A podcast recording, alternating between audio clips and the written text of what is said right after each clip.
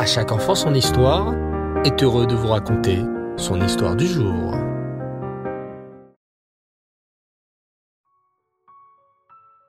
Bonsoir les enfants et Reftov, j'espère que vous allez bien et que vous avez passé une magnifique journée à l'école. Baruch Hashem. Savez-vous que vous avez une chance particulière de pouvoir vous rendre chaque jour à l'école pour apprendre tout un tas de choses sur plein de sujets différents? Peut-être que tu ne fréquentes pas une école juive, mais que tu vas le dimanche ou le mercredi dans un Talmud Torah. Peut-être sinon que tu fréquentes la cantine cachère de ton quartier. Eh bien, l'histoire de ce soir va retracer la vie d'une femme très connue dans le monde entier. Cette femme a été la fondatrice de tout un système d'école qui s'appelle le Bet Yaakov. Son nom, Sarah Schnierer. Sarah est née en 1883 dans la ville de Cracovie, en Pologne. Les Schnierer sont des chassidim de Belz. Dès son plus jeune âge, Sarah s'intéresse et envie un peu ses frères qui partent au Cheder tous les matins pour étudier la Torah et qui étudient encore le soir avec leur père à leur retour. Sarah, elle, est une fille. Et à l'époque, il n'existe pas d'école dans lesquelles les petites filles juives peuvent apprendre la Torah. Elle va donc à l'école publique.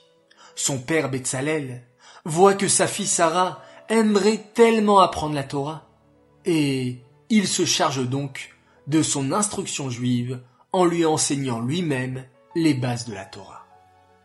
Arrivée à l'âge adulte, une chose tracasse Sarah Schnierer.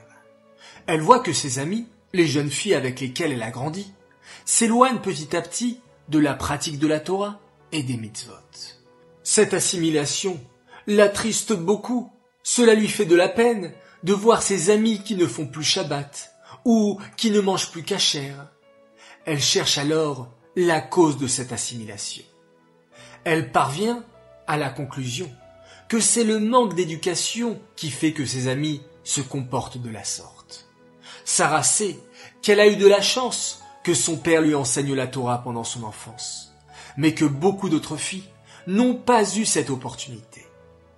En 1915, quand la Première Guerre mondiale bat son plein, Sarah s'enfuit, avec toute sa famille, en Autriche, à Vienne. Elle reste là-bas durant toute la guerre et profite de ce séjour pour apprendre encore plus de Torah.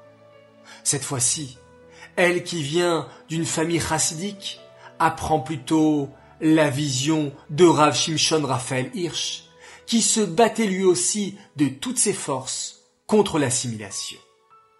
Quand elle rentre en Pologne, après la guerre en 1917, elle ouvre un GAN pour les petites filles. Ses élèves, elle les trouve parmi ses clientes. En effet, Sarah Schnierer est couturière et ses clientes l'apprécient beaucoup et lui confient ses enfants. Elle ouvre son gain avec au départ 25 élèves. Mais elle décide aussi que si la raison de l'assimilation des jeunes filles est le manque d'études de la Torah, alors elle va leur enseigner la Torah. C'est ainsi qu'elle organise des cours chez elle, dans un tout petit appartement dans lequel plus de 80 jeunes filles viendront régulièrement pour apprendre la beauté de notre Torah. Pourtant, pour Sarah Schnierer, 80, ce n'est pas suffisant. Malgré que ce qu'elle fait à l'époque est totalement révolutionnaire. Personne n'avait envisagé l'instruction juive des filles à une telle échelle à l'époque. Alors, Sarah part à la rencontre des rabbinim, des géants de la génération. Elle leur explique son projet afin d'obtenir leur brachot, leur approbation et leur bénédiction. Beaucoup de rabbinim ont peur que cette vision soit trop moderne et devient dangereuse. Mais elle obtient, après de longs échanges, la bracha du rabbi de Gour, qui était le plus grand groupe racidique de Pologne, celle de son rabbi, le rabbi de Belz, et celle du célèbre Chafetz après ces approbations, l'appartement ne suffit plus. Il fallut agrandir les choses pour proposer un séminaire pour les jeunes filles, puis une école afin d'éduquer les filles dès leur plus jeune âge. Mais comment fallait-il appeler cet établissement de filles? Sarah Schnierer pensa alors à un passou très précis de la Torah. Kotomar, les bêtes. Au moment du don de la Torah, Hachem indique à Moshe qu'il va parler à Beth Yaakov, à la maison de Yaakov. Mais qui est Beth Yaakov? En fait, ce sont les femmes. Ce passouk vient nous enseigner que les femmes reçurent la Torah avant les hommes d'une certaine manière. Quoi de plus normal donc d'appeler cette école Beth Yaakov? Aujourd'hui, plusieurs centaines d'établissements portent le nom de Beth Yaakov et permettent à plein de petites filles d'aller dans une école juive. Cette histoire est dédiée, pour la chez mains, la guérison complète de Eliezer Shimon Chai ben Batsheba. Voilà qu'avec les tfilotes de tous les petits tzadikim qui nous écoutent, ce garçon puisse retrouver une pleine santé. J'aimerais également souhaiter un très grand Mazal Tov à une fille merveilleuse, Chaya Soudri. Oui, c'est son anniversaire aujourd'hui, alors je te cite le message de tes parents. À notre chère Chaya, aujourd'hui c'est ton anniversaire de 7 ans. 7 ans que tu es arrivé dans notre maison, où l'on t'attendait avec impatience.